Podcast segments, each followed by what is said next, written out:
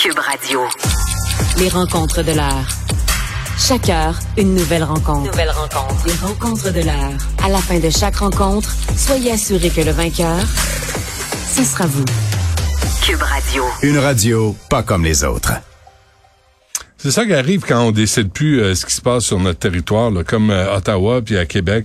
Puis le chemin Roxham est ouvert. Puis là, la place du Puy, l'hôtel qui était réservé aux itinérants, surtout dans les grands froids, là, mais pendant la COVID, ben maintenant, c'est réservé aux migrants. Et les itinérants, ben ils couchent genre. C'est comme ça que ça marche avec Justin Trudeau. Euh, je- Philippe Vincent Foisy et Antoine Robitaille sont avec nous. Bonjour à vous deux. Ben, Allô, bonjour, ben, c'est Benoît. pas, euh, c'est pas le gouvernement du Québec qui décide ça? Quoi ça? Ben, Euh, l'itinérance, les refuges pour l'itinérance. Ben, les- c'est le chemin Roxham. Le chemin Roxham, aux dernières nouvelles, c'est le gouvernement fédéral qui décide ça. Combien de migrants Ouais, ben- rentrent au Québec, ça c'est. Puis nous autres, ben, on, le On les- gouvernement du Québec essaie de gérer ça. Puis, euh, puis l'air qu'il n'y a pas assez d'argent pour s'occuper des plus mal pris, des plus vulnérables dans notre société. C'est Ben, Ben, pas ce que 200 000 Carman a dit ce matin. là. Le ministre Carman a fait deux réponses là-dessus euh, en chambre. là. Mhm. Il a dit qu'avant, il y avait des mesures uniquement pour l'hiver qui étaient comme reconduites à chaque année, mais de façon euh, un peu aléatoire. Il dit euh, on est le premier gouvernement à avoir déterminé que l'hiver existait à chaque année. Là. Et donc, on, on a cessé de faire ça. En tout cas, il, il- il y avait, il a fait comme une démonstration assez éloquente euh, des, des efforts que lui a faits. Là. Je ne sais pas si, effectivement, il y a, il y a Manon Massé, à un moment donné, euh, de Québec solidaire qui a posé des questions là-dessus en disant que sur le terrain, c'était pas toujours les échos qu'on avait, mais euh, euh, le, ministre a répondu aussi à, à une libérale avant, puis euh, la libérale, elle, semblait chercher des arguments pour dire que ça allait mal à un moment donné. Mais Ben, c'est du financement par projet, c'est pas du financement continu. Ils sont toujours obligés de demander du financement pour des projets précis plutôt que d'avoir du financement par organisme. C'est super compliqué, ça leur fait faire trop de paperasse, alors que les besoins sont criants puis explosent, puis ça va, ça, ça. Mais sincèrement, là, on a un réseau de, de bouches de métro qu'on pourrait adapter pour des mesures temporaires, des cas d'urgence, comme on va avoir dans les deux prochains jours. Il va faire moins 30, moins 40. Il me semble qu'on pourrait avoir un plan d'urgence.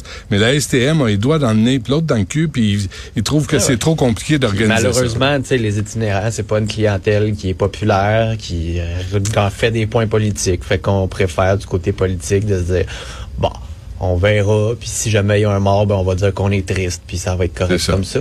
C'est ça. qui est, c'est très triste, c'est très cynique ce que je viens de dire, je le sais là, Mm. mais malheureusement c'est ça. OK.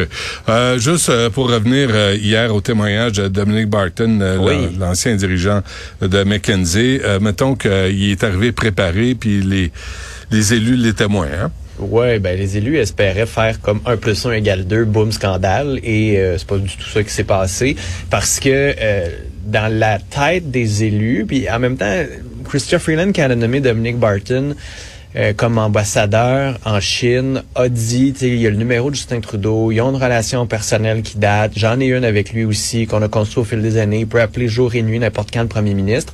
Fait que ça laissait entendre qu'il était proche, tu sais, il l'avait utilisé pour son groupe de consultation pour la relance de l'économie. Fait que tu disais, ben, si elle a dit qu'il est proche, puis il se donne des câlins à scène, tu peux prétendre qu'ils sont proches. Euh, mais après ça, comment ça se fait que Mackenzie a des contrats? On a comme essayé de faire dire qu'il était son ami, puis lui il dit, ben, je suis pas, je suis pas son ami. Fait que là, Mané, OK, ils sont pas amis peut-être, là, mais comment ça se fait qu'il y a eu des contrats? On n'a pas été jusque-là, malheureusement, du côté des députés d'opposition. On est comme tourné autour du ton ami, c'est ami, mais là, c'est ton ami, tu l'as-tu vu 50 fois, deux fois, trois fois, tu as son numéro? C'était vraiment n'importe quoi, alors qu'on avait quand même, Dominic Barton, c'est pas n'importe qui, là. c'est pas le voisin à côté du chac à patate. Là. Fait que ça reste que ça a été un des hommes d'affaires canadiens les plus influents dans les dernières années. Fait qu'à un moment donné, on pouvait pas s'attendre à le pogner avec des petites questions un peu rhétoriques Ben de petite politique. c'est pas Et le genre de dommage super parce que riche dont, elle, dont Christopher Freeland s'attaquait dans son, dans son livre. Là. Elle, elle avait écrit Les un livre, contre les ouais. super riches. Ouais, mais, regarde. Je sais pas, je l'ai pas lu. Mais, mais ce qui est dommage, c'est qu'ils ont perdu une belle occasion. C'est qu'hier, Justin Trudeau euh, s'en sort hyper bien pour le moment. là. Oui, il y a le contrat de 100 ans, mais hier, qui devait être la grande le grand témoignage là a été un flop total. Tu sais, même François Blanchet avait dit c'est moi qui vais y aller, c'est moi qui vais aller là, c'est moi qui vais y poser des questions. Puis visiblement là, ça a fait pouet pouet pouet pouet. Ouais. Antoine? Ça a fait poète, poète, poète à Québec aussi. Parce que c'est Gabriel Nadeau-Dubois aujourd'hui euh, qui a posé des questions là-dessus. Puis euh, il, il y a eu, euh, il y a eu de la misère là vraiment. Puis euh, on- on- ça fait deux fois, deux jours. Ça a été une difficile semaine pour Québec solidaire, je trouve, avec l'affaire euh, El Gawabi. Puis après ça, hier, une question sur Hydro-Québec. Puis Il y avait, il y avait comme un, un soupçon de complot là, anti-Sophie euh, contre euh, Fitzgibbon, qui était une sorte de gargamel là, qui voulait toujours plus de, très barrages d'électricité. C'était c'était simpliste. Il s'est fait rembarrer par le premier ministre qui a dit ben la, la décarbonation, euh, tout le monde trouve ça compliqué. Il y a 100, il y a 100 térawattheures à ajouter. C'est un, demi-Hydro-Québec. Alors, euh, c'est sûr que peut-être là-dedans, il va y avoir des barrages. Et, là, Gabriel Nadeau-Dubois avait comme plus d'arguments. Ben aujourd'hui, c'était sur McKenzie. On peut écouter un extrait euh, de la question et de la réponse. comme au fédéral. Est-ce que ça existe au Québec? Beaucoup de questions, zéro réponse, zéro transparence. On demande une enquête parlementaire, comme celle à Ottawa, comme celle en France, parce que les Québécois et les Québécoises ont le droit de savoir ce qu'on fait avec leur argent. Les Québécois et les Québécoises ont le droit de connaître l'influence des firmes comme McKinsey sur leurs élus et sur leurs institutions publiques. Est-ce qu'il va y avoir ici, au Québec, une enquête parlementaire sur McKinsey? Oui ou non? La réponse du premier ministre. Madame la Présidente, je pense que le chef du deuxième groupe d'opposition se trompe de Parlement ce matin. Donc, euh, il se tombe de Parlement. Il dit, j'ai aucune intention de donner d'autres euh, contrats à McKenzie. On en a donné deux. Puis un, c'était pour comprendre mieux ce qui se passait en Europe. Euh, L'autre, pour voir comment on pourrait relancer l'économie après la COVID. Et il y en aura pas d'autres. Il y en aura pas d'autres. Puis s'il y en a dans les dans les euh, sociétés d'État, ben euh, c'est pas moi qui va aller micro euh, gest- gestionner, si vous voulez, c'est pas ça comme ça qu'il l'a dit là, mais micro gérer tout- toutes les sociétés d'État, puis il serait le premier à, me- à me reprocher qui, qui qui a de, de- Après, de- tu sais, la question là, que Ouais. Bernardo Dubois aurait pu poser, c'est à quoi ça a servi?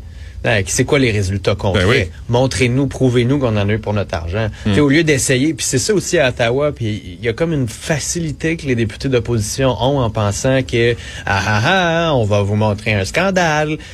C'est plus compliqué, c'est souvent plus plate, c'est plus difficile.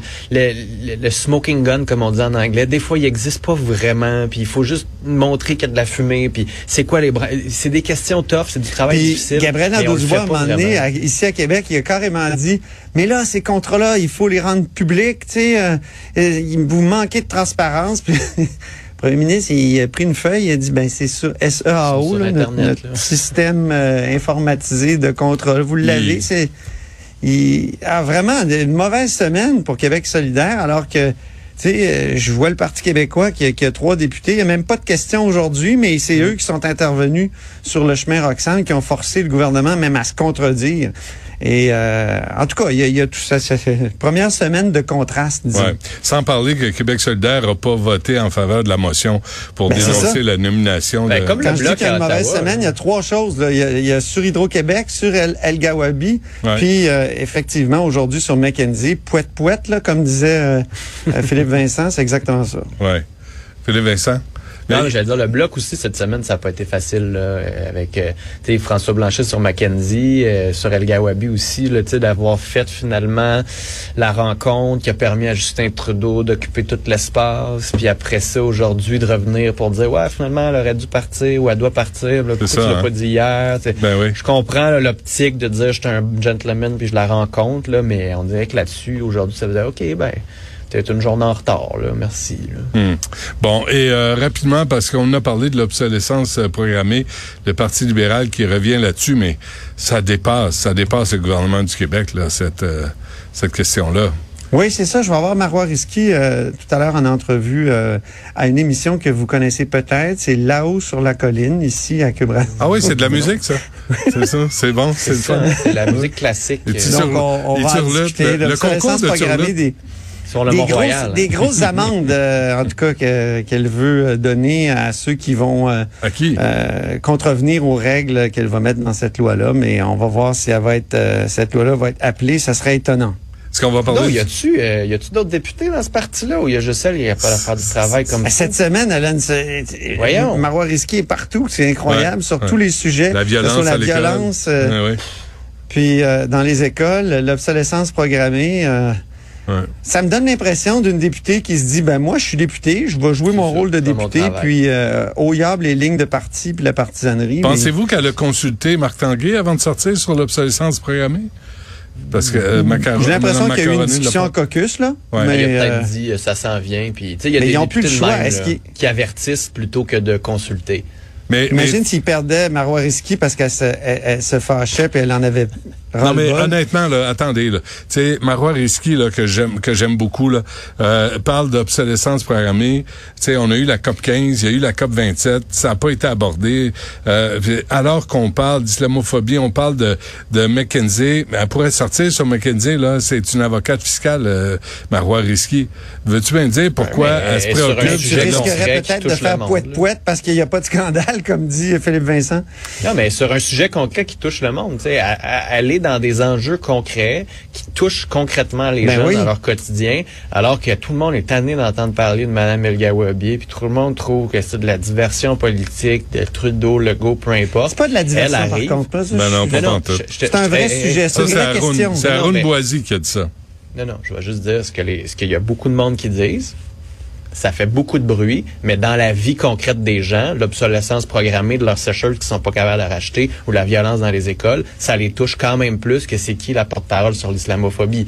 En ce moment, ça reste ça. Et c'est pour ça qu'en faisant des sorties comme ça, c'est beaucoup plus pertinent Moi, je pense et que tous les sujets sont, sont, sont importants en politique, même les sujets constitutionnels, imagine. Ça fait que Ouais. Mais quand ça se décide, Mais mais, mais pas besoin de. Il faut faire attention euh, à l'espèce de, de cet argumentaire-là, je trouve, Philippe Vincent, parce que à un moment donné, on fait une politique euh, du euh, toujours on est au ras du sol. Et, et la politique, c'est aussi du symbolique. C'est puis le fait que le Parti québécois soit euh, Parti québécois, le, le peuple québécois soit traîné dans la boue euh, comme ça partout, c'est une vraie question. Une vraie Oh question. oui, mais est-ce qu'il faut en faire une semaine de temps alors qu'il y a d'autres enjeux concrets de routes, de garderies qui sont pas, de liste d'attente, de... Mais c'est parce qu'il y a des conceptions du, du pays, des Ah oui. conceptions Non, du mais je suis d'accord, qui puis on en parle, puis on en parle. Derrière tout ça. Je fais juste dire que moi, pour les gens, je comprends la sortie de Marois Risky, qui Oui. je trouve stratégiquement. Ben non, parce que ça se décide en. Chine.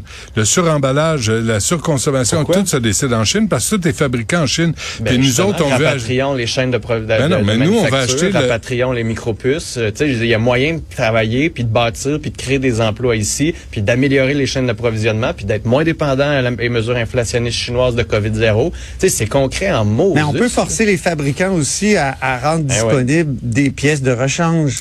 Ben, avoir des sais, pour qu'on garanties puisse sur les nos produits. choses, là. Mais nous, faut arrêter d'acheter le plus cheap pour pouvoir après le jeter au dépotoir Ah ouais. parce que ça coûte plus cher de moi, le faire. Ben, il y avait un reportage fois, sur les vêtements l'autre jour, là. C'était intéressant. Je pense que c'était à Radio-Canada, les vêtements jetables. Ben oui. Ah Il y a, il y a un- y a certain mouvement qui se lève contre ça, là, parce que c'est vrai que nos vêtements, de plus en plus, ils, ils durent pas longtemps, puis ils sont très polluants, puis on finit tous par, par, par les, les jeter aux poubelles euh, assez rapidement, puis ça se Ouais. ramasse dans des dépotoirs, puis dans...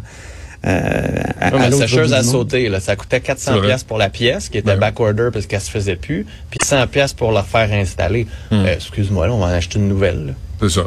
C'est c'est ce qui arrive. Bon, ben, parfait. On se reparle Hey. demain. Merci à vous deux. Salut. On va régler le sort du monde demain. Mhm. Et, Salut. Demain, il va faire